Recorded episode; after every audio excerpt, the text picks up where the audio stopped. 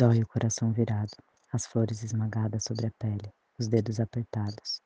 As mãos por tanto tempo tentaram, segurando firme o cetro, o cálice de um afeto. O que preserva? O que represa? O que você me diz ser de copas, rei tão hábil com as palavras? É chegada a hora delicada, a diluição do esforço, o coração virando, virando água.